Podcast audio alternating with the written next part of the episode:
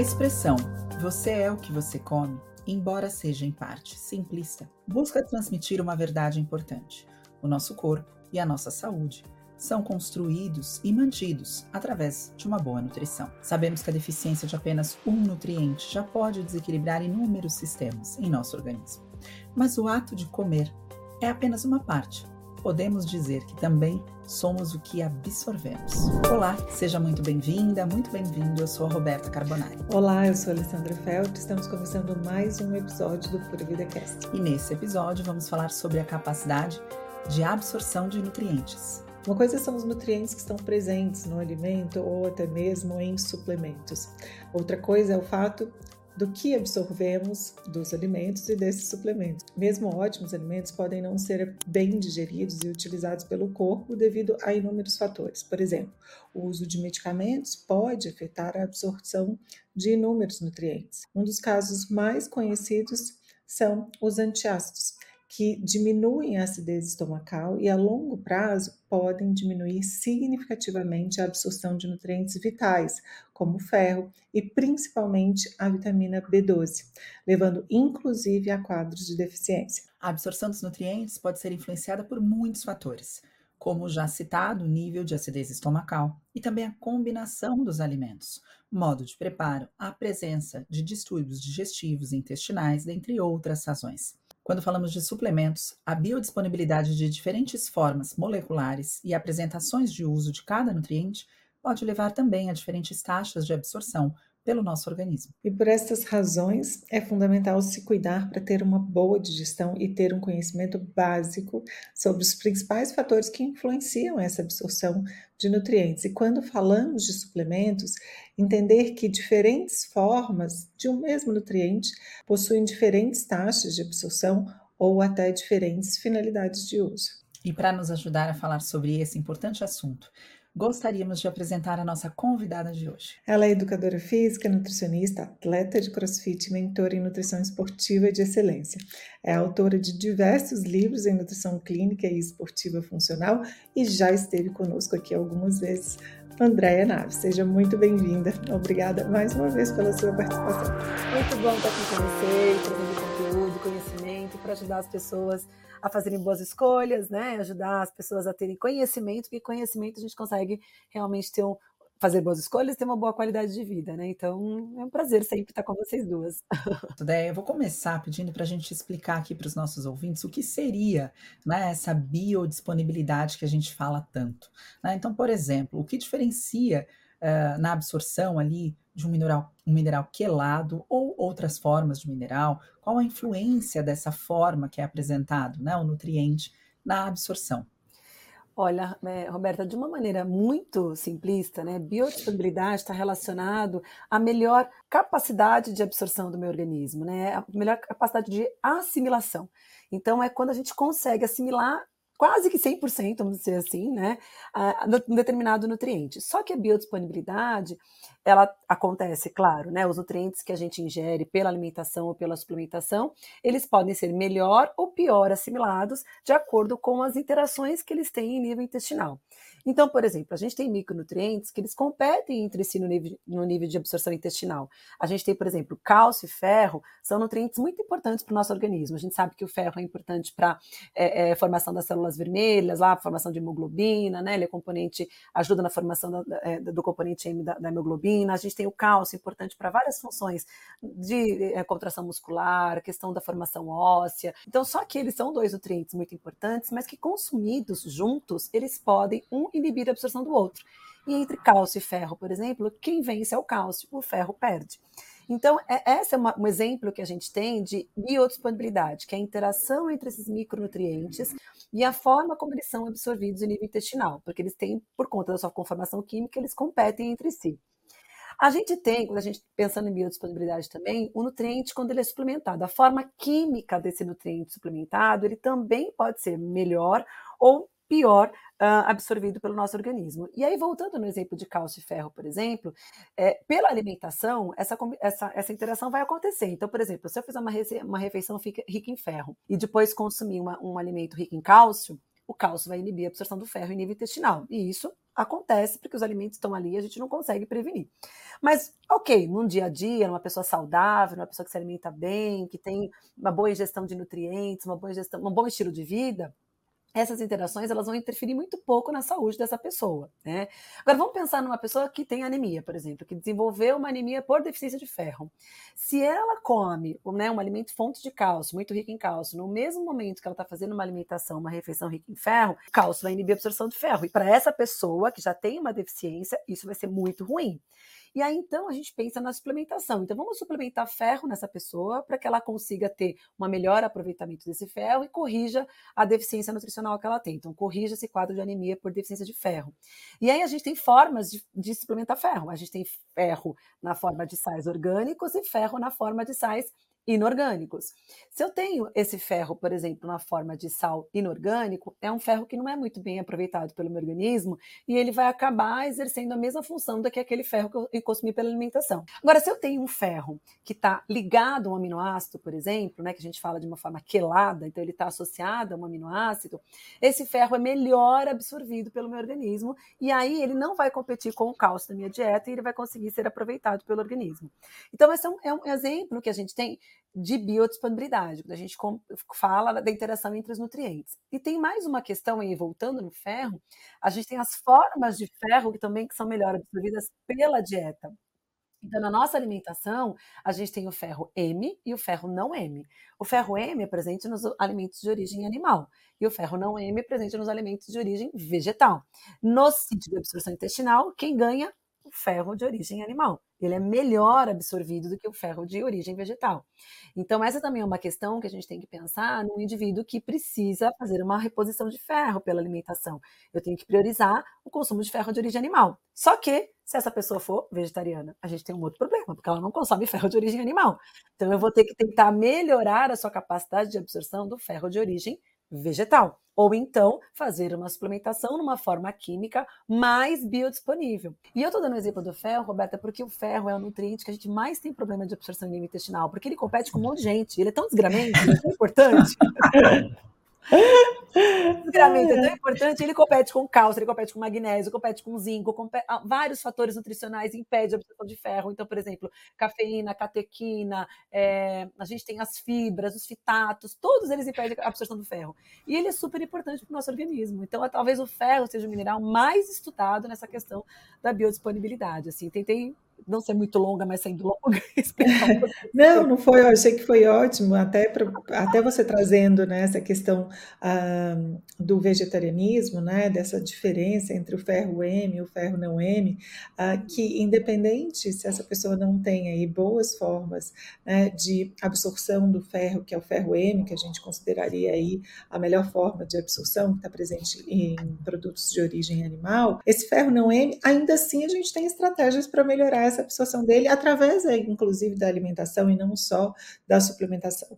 Né? Eu acho que ali os cuidados né, para as pessoas que não consomem alimentos de origem animal seria ali uma vitamina C, que melhora essa absorção de ferro, né, não M, além da suplementação. E a suplementação, né, André, eu acho que é sempre importante a gente falar, e você trouxe nutriente que é aí essencial realmente, mas inclusive para produção ali de antioxidantes, né? Ele está envolvido em várias coisas aí no nosso organismo. Mas é, a gente entendeu quando suplementar, né? Que isso também é fundamental, já que o ferro ele tem uma ação aí oxidante para oxidante aí importante, então não é uma suplementação que deve ser feita aí de forma aleatória, deve ser, né, verificado os níveis adequados, esse acompanhamento, né, de ferritina, ferro sérico, como está o hemograma, saturação de transferrina, tem vários parâmetros que o profissional de saúde utiliza para poder adequar essa suplementação de ferro para aquele é, indivíduo. Né? E aí trazendo também outros minerais, porque normalmente ah, os minerais na forma suplementada, eles na forma quelada, eles garantem maior biodisponibilidade. Você falou do ferro, né, associado a um aminoácido, então a gente tem aí um bisglicinato, por exemplo, que são duas moléculas de glicina, glicina é um aminoácido, ah, o zinco também na forma bisglicinato seria uma boa forma de apresentação, e isso que eu acho mais importante a gente falar com os nossos ouvintes é que Como que ele vai saber sobre essa forma de apresentação no suplemento? Porque na tabela nutricional, a gente não tem isso. E, e, eu falo, quando eu falo de lista de ingredientes, é um saco mesmo, gente, porque as letrinhas são pequenas. Mas você consegue, você consegue enxergar, né? Eu, por exemplo, já não consigo mais enxergar sem óculos, então eu tenho que colocar óculos e olhar a lista de ingredientes. E é ali, na lista de ingredientes, que vai mostrar para você sobre forma de apresentação. Então, os minerais na forma quelada, de bisglicinato, você vai encontrar.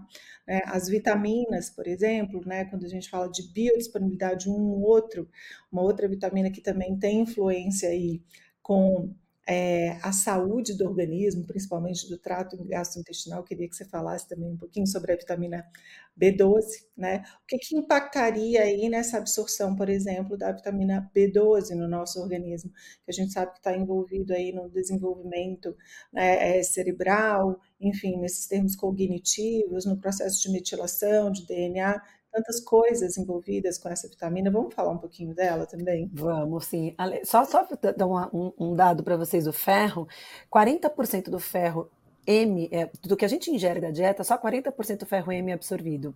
E do ferro não M, 5%. Então, é como é pouco, né? é pouco, né? Então, por isso que a gente tem que pensar nessa questão da biodisponibilidade sempre, mesmo numa pessoa que não Sim. tem nenhuma deficiência de ferro. Por isso que, assim, ser nutricionista não é só fazer dieta, não, né? Ir lá calcular os macronutrientes, não, né? Ser nutricionista é combinar. Eu falo que é uma alquimia, a gente saber combinar esses alimentos e entendendo as fontes nutricionais deles para garantir a melhor absorção. E a biodisponibilidade, ela é diferente em em nós. E é diferente, inclusive, porque a capacidade de absorção entre nós é diferente. E aí, falando da vitamina B12, que é uma vitamina super importante, né? E a gente também tem duas formas dela, e, e uma é melhor em absorção em relação à outra. A gente tem a cianocobalamina e a gente tem a metilcobalamina. A forma metil é a forma mais bem absorvida. É, absorvida, assimilada pelo nosso organismo, né? E pensando em suplementação também, seria a melhor maneira da gente suplementar a vitamina B12 na forma de metilcobalamina, porque como você falou, ela é importante para o processo de metilação do nosso organismo, que garante a expressão dos nossos genes. Então, os nossos genes, eles respondem ao meio ambiente que a gente está exposto pelos processos de metilação, que é doação desse grupamento metil para os nossos genes. E a vitamina B12 e a vitamina B9, que é o ácido fólico, eles fazem muito bem esse papel de doar esse grupamento metil para os nossos genes. O mais importante das vitaminas do complexo B em geral é que 60% da nossa necessidade diária é produzida no intestino. Então, assim, a gente precisa ter um intestino bom, com boas bactérias ali presentes, um equilíbrio entre as bactérias boas e ruins, e uma boa quantidade de substratos energéticos para essas bactérias poderem produzir a vitamina B12, né? Então, as vitaminas do complexo B em geral. Então, hoje a gente já sabe, por exemplo, que as doenças neurológicas, as, não só doenças, mas as alterações neurológicas como memória, é, redução da performance cognitiva, estão associadas a uma possível deficiência de complexo B. E o que, que as pessoas fazem? Saem experimentando complexo B à torta direito sem antes cuidar do processo de absorção. Então não uhum. adianta suplementar se lá no intestino eu não vou conseguir produzir o fator intrínseco, é, absorver de forma adequada. Então, ou se eu tomo algum medicamento que, como a Roberta colocou, reduz o pH é, gastrointestinal, gástrico, né? Para que a gente consiga absorver esse nutriente. Então, eu preciso pensar nesse contexto geral e pensar de que eu preciso de um intestino saudável para produzir vitaminas do complexo B. Elas são muito importantes. E, é, é, muito possível, eu, eu, nunca fiz um levantamento disso, eu acho que vocês vão concordar comigo, mas é muito possível que boa parte da população brasileira esteja deficiente de deficiência de complexo B, porque a principal fonte são os vegetais folhosos escuros, que quase ninguém come cru porque as pessoas cozinham, e aí é uma vitamina hidrossolúvel, você perde tudo.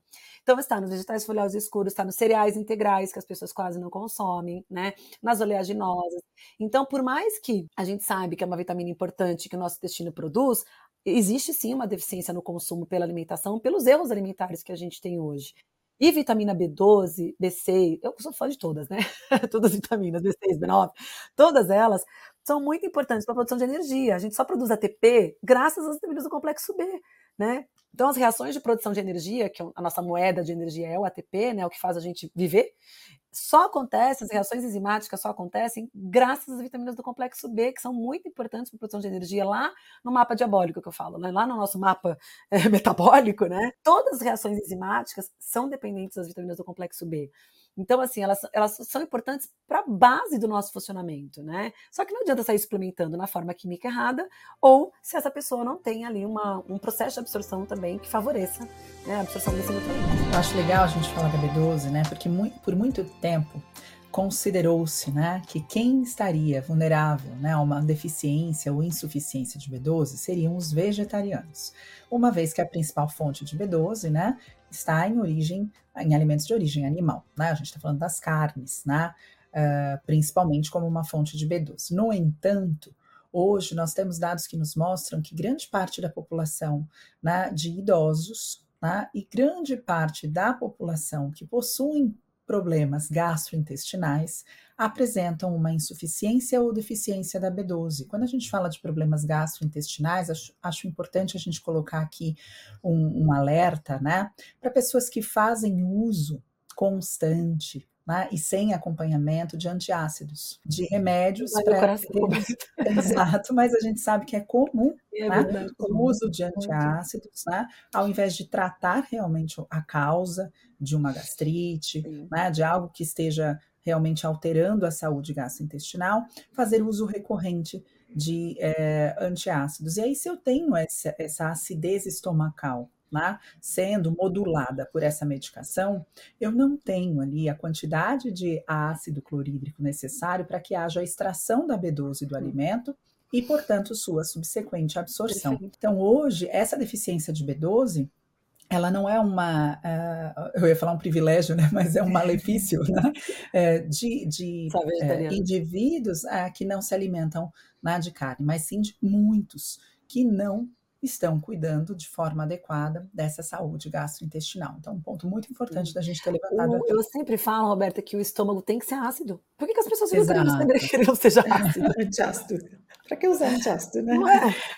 Se, se, eu tenho um problema de, de, excesso de acidez, eu preciso entender qual é a causa desse excesso Isso, de produção exatamente. de ácido clorídrico, né? E não ficar combatendo lá a produção do ácido clorídrico. E, e, você falou uma coisa super importante, né? Que a gente acha que só vegetariano e vegano tem deficiência de B12, e eu tenho vários pacientes vegetarianos e veganos que não têm deficiência de B12, porque eles conseguem produzir endogenamente de uma maneira muito adequada através do fator intrínseco, né? Então, assim, é, existe ali uma produção adequada, porque acaba consumindo muito mais vegetais, e isso favorece o crescimento das boas bactérias no intestino, e isso vai favorecendo a síntese endógena. Então, mesmo vegetarianos restritos, dificilmente você vai ter uma deficiência tão grande assim, a ponto de ter que sair experimentando a todo E além só, de tudo, só se for aquele vegetariano porcaria, sabe? Que só come porcaria.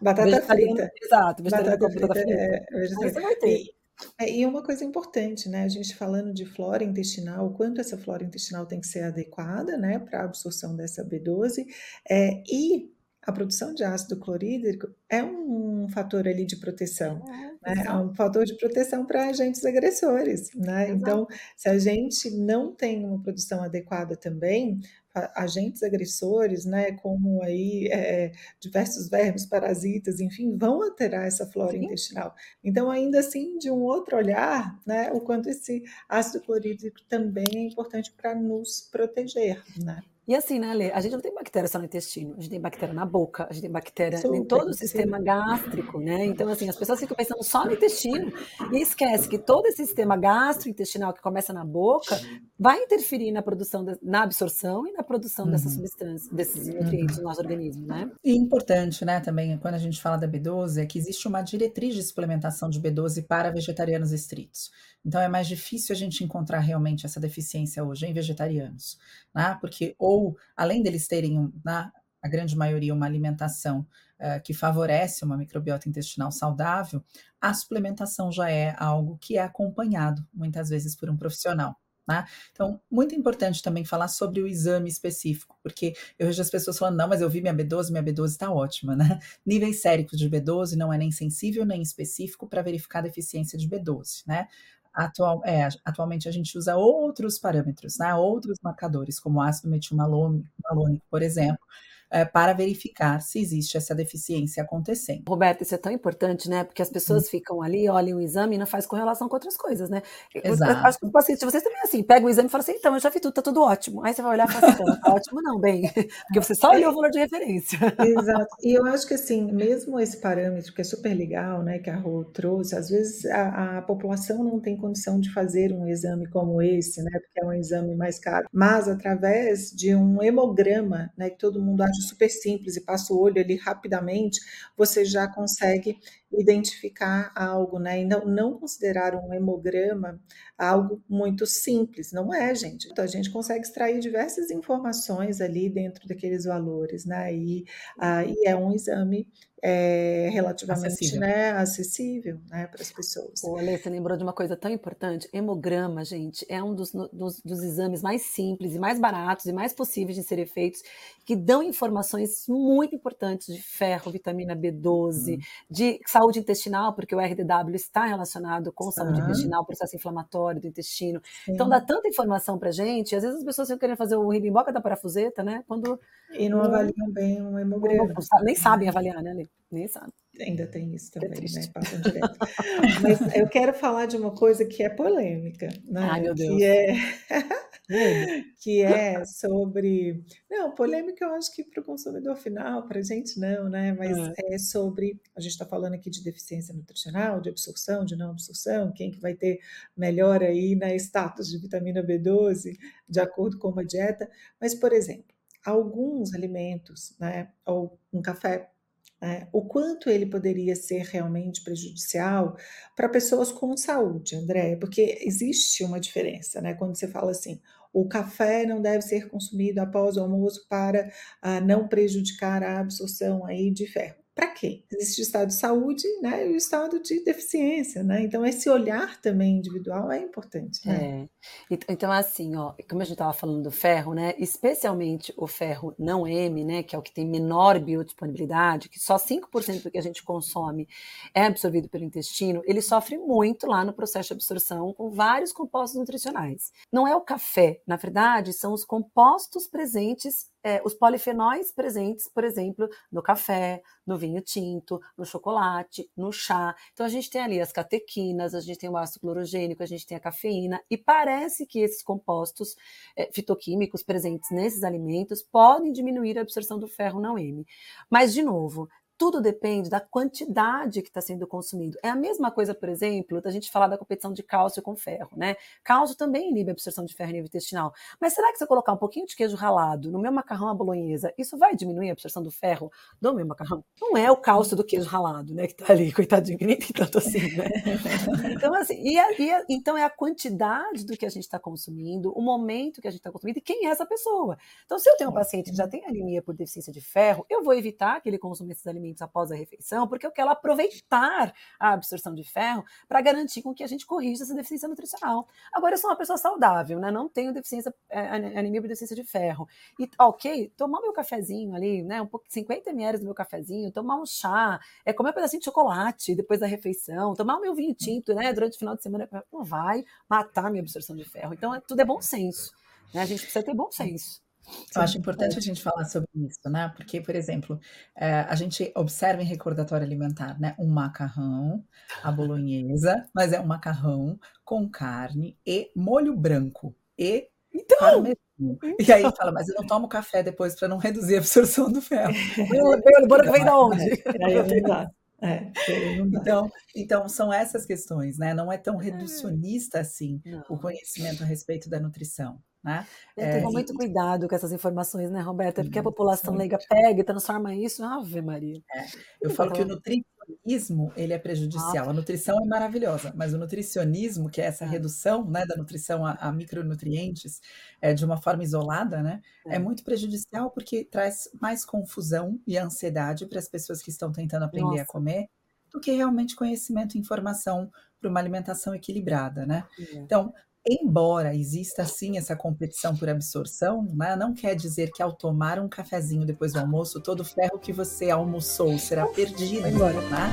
Eu ia puxar uma outra pergunta também, a gente dá um passo aqui para a suplementação, né, de quando a gente fala de, a gente falou de formas de apresentação, principalmente a gente trouxe aqui os minerais nas formas queladas, a gente falou da metil cobalamina e, e, e, da cianocobalamina, que seria duas formas, seriam duas formas de apresentação da vitamina B12, mas também existe né, algumas características de algumas cápsulas, que são cápsulas que têm algum veículo diferente para melhorar a absorção de um ativo. Né? Então, uhum. cápsulas que são lipossomais, né, que seriam um veículo de gordura para otimizar alguns ativos, vamos falar um pouquinho sobre isso, e também as que não são, como deve ser consumida Sim quando esse ativo precisa ali de gordura, né? Você Porque... falou da lipossomal, por exemplo, né? Hoje é um super avanço na tecnologia de suplementação, né? Porque quando você coloca esse nutriente, a gente tem coenzima Q10 lipossomal, a gente tem vitamina C lipossomal, quando você coloca essa, esse, é como se fosse uma, uma, uma casinha, né? De gordura nesse nutriente, você melhora a absorção dele em situações onde ele não seria absorvido. Então, isso é muito interessante, porque também é uma forma de garantir biodisponibilidade. Quando você coloca também um nutriente que já é lipossolúvel num meio, numa cápsula com gordura, você melhora, por exemplo, com a Q10, é uma substância lipossolúvel. Se ela está numa cápsula com óleo de coco, por exemplo, que é uma gordura, isso melhora também a capacidade de absorção. Então, isso que você está colocando ali, eu falo que é o avanço da tecnologia em suplementação e que é muito legal e que a gente tem muito para aprender, né? Sim, e agora também, Andréia, é, eu sei que a ciência não mostra isso exatamente, mas, por exemplo, né, as pessoas que, que compram uma coenzima Q10 e notam ali na lista de ingredientes que não tem nenhum ingrediente que é óleo de coco, óleo de azeite ou, ou qualquer outra coisa que seja a lipossomal, né, esse veículo oleoso, é, ela poderia sim associar próximas refeições, certo? Sim, com, com presença de gordura nas gordura. refeições. Um exemplo é a vitamina, a vitamina D é lipossolúvel, né? Uhum. É que a vitamina D ela já está no veículo né, de gordura. É. O pior exemplo, mas ela é uma, uma, um nutriente que se não tiver, sei lá, se você tem uma, uma vitamina D, e tem uma vitamina D, por exemplo, em comprimido, sei lá, né? Ou num cápsula que não é cápsula oleosa, você consome junto com uma refeição rica em gordura que você melhora a absorção, porque a vitamina D é, é lipossolúvel, né? É, o lipossomal, a cápsula lipossomal traz mais flexibilidade claro. para o consumidor, né? Então, poxa, eu posso consumir qualquer momento do dia. É, as pessoas que hoje, né, talvez optam por não fazer um café da manhã e Sim. entendem que ali na rotina dela estar com suplementos pela manhã é garantir a adesão, né, a, a essa rotina de suplementação. E aí isso também facilita, né? Sim. Uma coisa que eu gosto muito de usar também, eles são alguns nutrientes na forma sublingual e alguns na forma em gota porque a gente tem receptores de alguns nutrientes já na boca, né? Então, por exemplo, a gente tem taurina sublingual, que é muito interessante, né? Que é a vitamina, a própria vitamina D a gente pode fazer em gotinhas também, que a absorção é muito boa. A vitamina B12, a, a fórmula, o veículo é líquido, né? E as, sub, as sublinguais facilitam muita gente, muitas vezes a gente fazer o paciente utilizar o suplemento, né? Melatonina, por exemplo, que a gente sabe que é um suplemento hoje já né, sublingual é muito interessante também, ou as mesmas de gotinhas, que são de liberação mais, B12, mais rápida, a B12, Sim. em gota é muito legal. Então, assim, é, é aquilo que a gente estava falando. E isso também é o nutricionista que sabe, né? É o profissional é de saúde. Porque às vezes a pessoa vai comprar, aí eu fico louca, você quer ver? Eu mandar comprar uma coisa, o paciente vai lá e compra outra. Eu falo, meu Deus do céu, se eu mandei comprar desse jeito é porque para ficar desse jeito é melhor. é porque eu acho legal. É. Né? Você sabe que uma, uma coisa que eu passei a fazer na prática clínica, muitas vezes fazendo né, a anamnese do paciente, avaliação, eu perguntava: você já toma alguma suplementação, né? Você faz uso de alguma suplementação? Ah, já tô ótimo, de suplementação eu já faço tudo. E aí eu, eu, geralmente perguntava o que era e eu comecei a desconfiar, né? Pelos exames não fazia muito sentido. Eu falei, você pode fazer um favor para mim? Agora todo meu paciente eu peço isso. Quando você chegar na tua casa, você vai fotografar para mim tudo que você está tomando. Né? E vai fotografar o rótulo para mim, vai fotografar os ingredientes, para eu saber exatamente o que é aquilo, porque nem todo suplemento é, ele está biodisponível. O povo adora tomar vitamina C efervescente. Né? Aquela vitamina C de uma grama efervescente. Aquilo vai tudo embora, além, além da gente mandar embora. Além disso, se transforma num tipo de vitamina C super deletério para o nosso organismo, porque ela se transforma num, num radical hidroxila, né? Um ascorbil, né? Que o ascorbato é a vitamina C, então se transforma em ascorbil, se torna um radical livre, é péssimo. E aí as pessoas querem tomar vitamina C efervescente. Eu falo assim, então, vitamina C, se a gente vai suplementar. Primeiro que vitamina C a gente consegue pela dieta. Se precisar suplementar, a gente vai suplementar de uma forma que ela seja biodisponível. De preferência de absorção lenta, de preferência de uma forma que ela não se transforme em ascorbil. E vitamina C é o campeão. Aqui no consultório, povo, e atleta, ama tomar vitamina C, eu nunca vi. Outra coisa, polivitamínico. O povo adora polivitamínico nas formas químicas que os nutrientes estão competindo entre eles. Ou seja, tudo na forma de sal inorgânico. Sulfato de ferro, aspartato de magnésio, é, carbonato de cálcio, que são formas químicas que já competem no sítio de absorção intestinal por si só. Então, quer tomar um polivitamínico? Escolha um que estejam com os minerais, os minerais principalmente, na forma quelada. Eu falo que é por isso que a gente tem uma aula de biodisponibilidade também no Prime, no. Pura Vida Prime, para poder explicar, porque é difícil mesmo, né, as pessoas entenderem, mas isso é uma informação básica, porque às vezes você chega na loja, né, e quer ali escolher, sei lá, por custo-benefício, alguma uhum. coisa, quer mudar a suplementação da nutricionista, né, esse cuidado do profissional de saúde, né, de olhar essa lista de, de ingredientes e prescrever uma marca né, que você realmente vai ter benefício, ele é fundamental, é a base, né? Nossa, né? Não dá para fazer diferente. né? tá, é outra coisa super importante estar dizendo. A minha filha foi esses dias numa loja de suplemento com uma amiga que queria comprar creatina. E elas me perguntaram: ah, que creatina que eu posso comprar? Eu coloquei lá uma listinha das creatinas que elas podiam comprar. O vendedor da loja queria, de qualquer maneira, vender outra creatina para elas, né? É minha filha, né? Mãe, então, eu tô aqui e o vendedor tá falando isso, isso, isso. Eu falei, então, Lu, não, é, fala para ele que você tem que seguir a prescrição da sua nutricionista, que a sua nutricionista falou para seguir isso aqui. E às vezes o paciente fica com vergonha, fica com medo, não fala, não faz o que o nutricionista pediu para ceder, às vezes, a alguma coisa que o vendedor está querendo colocar para ele. Se a gente está escolhendo um suplemento, tem um porquê. Não é porque a gente olhou e falou, não, esse aqui é legal. Tem um. E sabe um outro ponto que a gente pode falar aqui também sobre biodisponibilidades, né? E de um nutriente essencial e que falta na nossa alimentação sobre o ômega 3. Ômega 3. É, a gente tem aí o ômega 3 aí, né, de peixes, de crustáceos, a gente tem o ômega 3 da linhaça, da chia. Vamos falar um pouquinho, André? O Ale, você sabe que antigamente me perguntava assim, André, eu falava assim em aula, né? André, se vai acabar todos os suplementos do mundo, qual que você quer que fique? Eu falava creatina.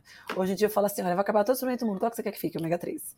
Porque as pessoas não comem. Ômega 3 é um ácido graxo essencial, ou seja, a gente só consegue pela alimentação. A gente não produz endogenamente ômega 3, que existem duas formas ácido eicosapentaenoico e docosahexaenoico. Então, o EPA e o DHA são os dois ômega 3 essenciais, a gente só consegue pela alimentação.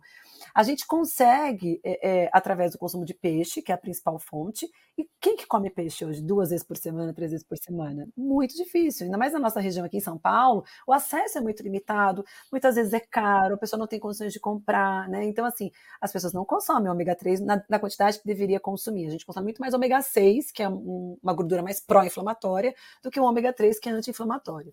Aí a gente tem o peixe, então, que para mim é o concura, é o primezinho dele lá, é o, é o principal que vai oferecer EPDH. Mas a gente tem as outras formas, a gente tem, por exemplo, o ácido alfa-linolênico, né?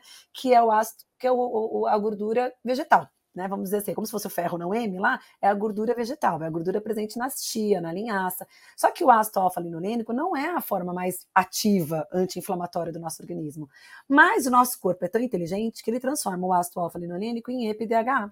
Só que para transformar o ácido alfa-linolênico, consumir linhaça, ácido alfa-linolênico, o meu corpo vai absorver esse ácido alfa-linolênico e vai converter em EPDH. Só que para converter, eu preciso de uma enzima chamada delta-6 desaturase, que é super dependente de zinco, ferro, magnésio e da sensibilidade à insulina e de que o indivíduo não esteja no estado pró-inflamatório. Então eu tenho vários fatores que podem impedir essa conversão endógena. Então, por mais que a chia linhaça seja super legal, Ok, mas eu preciso garantir que a enzima esteja trabalhando. E ainda assim, mesmo que trabalhando, essa enzima ela teria uma capacidade de conversão de 4 a 9%, Muito baixo, né, em média. Exatamente. Então, Perfeito. mesmo no indivíduo completamente saudável. Mesmo com tudo isso, né, com todos os nutrientes, no estado Sim. equilíbrio do processo inflamatório, equilíbrio de né? sensibilidade à insulina, é. que é raro, hein, gente? Raro. raro. Ah, só que aí é muito importante a gente falar também, a gente falou de biodisponibilidade, a gente falar da qualidade desse ômega 3, é. se for Perfeito. suplementado, né? Se você não consegue consumir peixe de duas a três vezes por semana, por qualquer que seja a razão, algumas pessoas simplesmente não conseguem tolerar, né, o gosto. Nem gostam do peixe. Outras pessoas é. não têm acesso, outras pessoas não têm um peixe fresco, né, à disposição. Então, se você não consegue consumir o ômega 3, né, proveniente de fontes alimentares, e você precisa da suplementação, é muito importante também que você se atente ao suplemento que você está comprando. Normalmente a gente encontra assim em prateleiras óleos de peixe, e aí é isso. O povo vai feliz, é isso que eu preciso. Acontece que você tem outros tipos, né? É, que não necessariamente o EPA e o DHA, que a gente está falando que são ácidos graxos essenciais, e muitas vezes a composição desse suplemento tem 20% de EPA e DHA e outros óleos de peixes ali é, fazendo parte dessa suplementação. Né? Então é muito importante também que você tenha orientação do profissional que te acompanha para que você possa acessar a melhor suplementação até para você não ter nenhum prejuízo gastrointestinal, porque é muito relatado, né? O consumo de óleos de peixes, de forma geral, e uma alteração gastrointestinal importante, né? Ou ainda um gosto residual de peixe que a pessoa não consegue sustentar, alteração de hálito, alteração do cheiro da pele, né? Então, assim, é muito, muito importante que seja um, um, também um suplemento de boa procedência, né? De uma empresa que você confia, que tem ali os selos necessários, né? Que a gente sempre gosta de ver se possuem proporção de EPA e DHA. Alguns indivíduos vão precisar de uma porção maior de DHA, outros de EPA, né? Embora ambos sejam importantes. Então, muitas vezes também existe uma prescrição bastante específica, né? E aí é, é importante que a gente preste atenção nisso. Você me fez só... lembrar de uma coisa, Roberta, que assim, a gente tem, lógico, né, o ômega 3 dos peixes, né, que é, é o principal aí que a gente entende que tem um efeito muito benéfico no nosso organismo, mas a gente tem problema com os vegetarianos e os veganos que não consomem peixe, né? Então esses ainda mais precisam do ômega 3. E aí a tecnologia, Isso. eu falo da fermentação, graças a Deus veio graças e criou o ômega 3 vegano, né, das algas. Exato, das algas, diretamente das algas. Se é um macronutriente essencial, né, como a Deia mesmo colocou aqui, ou seja, ou você come, né, ou você acessa via alimentação, ou você não tem, e se ele é tão essencial, né, por, ali não só atuar né, numa cascata anti-inflamatória, mas também ser parte, né, a composição ali de cérebro, né, de, de, de sistema nervoso central. Então, não tem como ficar sem, né? Ou ele estará na alimentação, ou ele necessariamente tem que ser suplementado. Não dá para deixar o indivíduo em risco de deficiência do consumo de ômega 3. Porque você disse, não, nutricionismo, e hoje em dia, para ganhar like, ganhar visibilidade, as pessoas fazem qualquer coisa. E essa semana, que passou, eu vi uma matéria de um grupo de pesquisa, de pesquisa até que interessante aqui no Brasil. A suplementação de ômega 3 não traz nenhum benefício para indivíduos saudáveis. Meu Jesus. Eu falei, meu pai, para que esse tipo de informação? Meu Deus do céu! Primeiro, o, qual é o conceito de um indivíduo saudável? Né? Segundo, para que dizer que as pessoas não precisam de ômega 3 se ele é um nutriente, como você acabou de dizer, extremamente. Se eu, se eu comer, eu tenho, se eu não comer, eu não tenho. Sabe assim? Então, assim, atrapalha todo um trabalho que a gente faz de educação nutricional. E eu sou a primeira a falar os cinco ventos, o quanto é importante suplementação de ômega 3. Aí eu vi uma matéria dessa, minha vontade era de escrever a pessoa e falar assim: meu filho, que desserviço, né? Nossa senhora. Provavelmente esse trabalho é, pesquisava ali a ação do ômega 3 na saúde cardiovascular. Porque existe. Né? Eu, eu, é. vi um. um, um Você deve ter visto um a mesma coisa que eu. Recente, né, na cocaína. Ou é. seja, bem importante. E ali você tinha realmente uma pesquisa robusta, uma metodologia bastante Sim. interessante. E, obviamente, o que foi identificado é que em indivíduos saudáveis, a suplementação de ômega 3, ela não trouxe nenhum tipo de alteração de desfecho cardiovascular. Ok, isso é um okay, ponto. ponto. Foi a isso que o estudo né, pretendeu ali. Que não completou, é... então, né? Na saúde Exato. cardiovascular. Na saúde cardiovascular. E aí a gente está falando que, ok, é, se ter a suplementação não altera a saúde cardiovascular, tudo bem, mas não ter ômega 3 altera o seu cérebro. Ah. Eu falo que existiu uma grande alegria quando eu percebi que aquelas revistas, sabe, Corpo em Forma, é, Nossa, revista, saúde! Elas, elas, saúde em Forma, essas revistas todas, elas foram eximadas, né? Não existia mais banca de mas, jornal vendendo essas revistas, porque ali... Mas vieram de outra você, forma, né? É isso. Lá você olhava a capa e era sempre chá para emagrecer e secar a barriga em 10 dias. Dieta, perca 30 quilos em 3 semanas. E aquilo mas é o Instagram, amiga. Aí saiu saiu a revista e eu estava aliviada, mas entrou agora um, uma revista que ninguém precisa nem ir na banca comprar, é só abrir Nem pagar por ela. É, É, pagar não ela. essa analogia, e a gente é da época das revistas mesmo, né?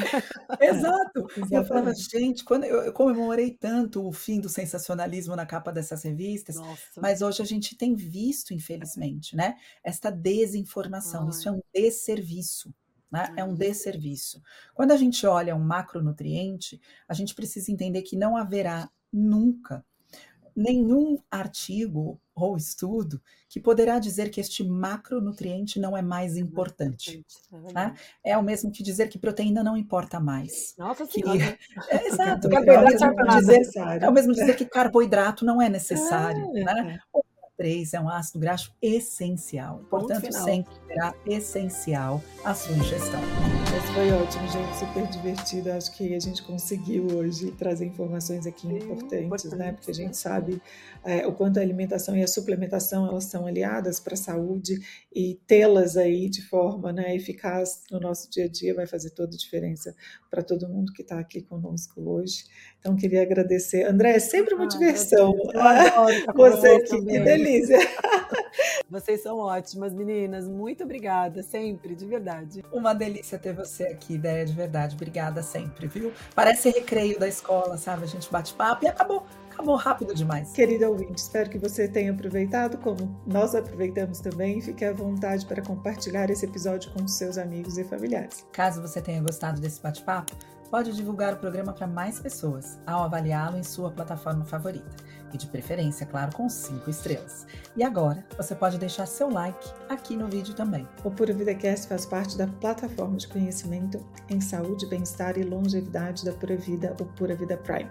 Acesse puravidaprime.com.br e tenha aulas sobre nutrição, exercício físico, sono e longevidade saudável com renomados especialistas. Esperamos vocês na próxima semana com mais um episódio repleto de valiosos ensinamentos. Esse foi mais um episódio do Pura Vida Cast, conhecimento para ajudar a cuidar do seu bem mais precioso, a sua saúde. Obrigada, Beta, obrigada, Deia. Um beijo a todos, até a próxima. Obrigada, pessoal. Até a próxima.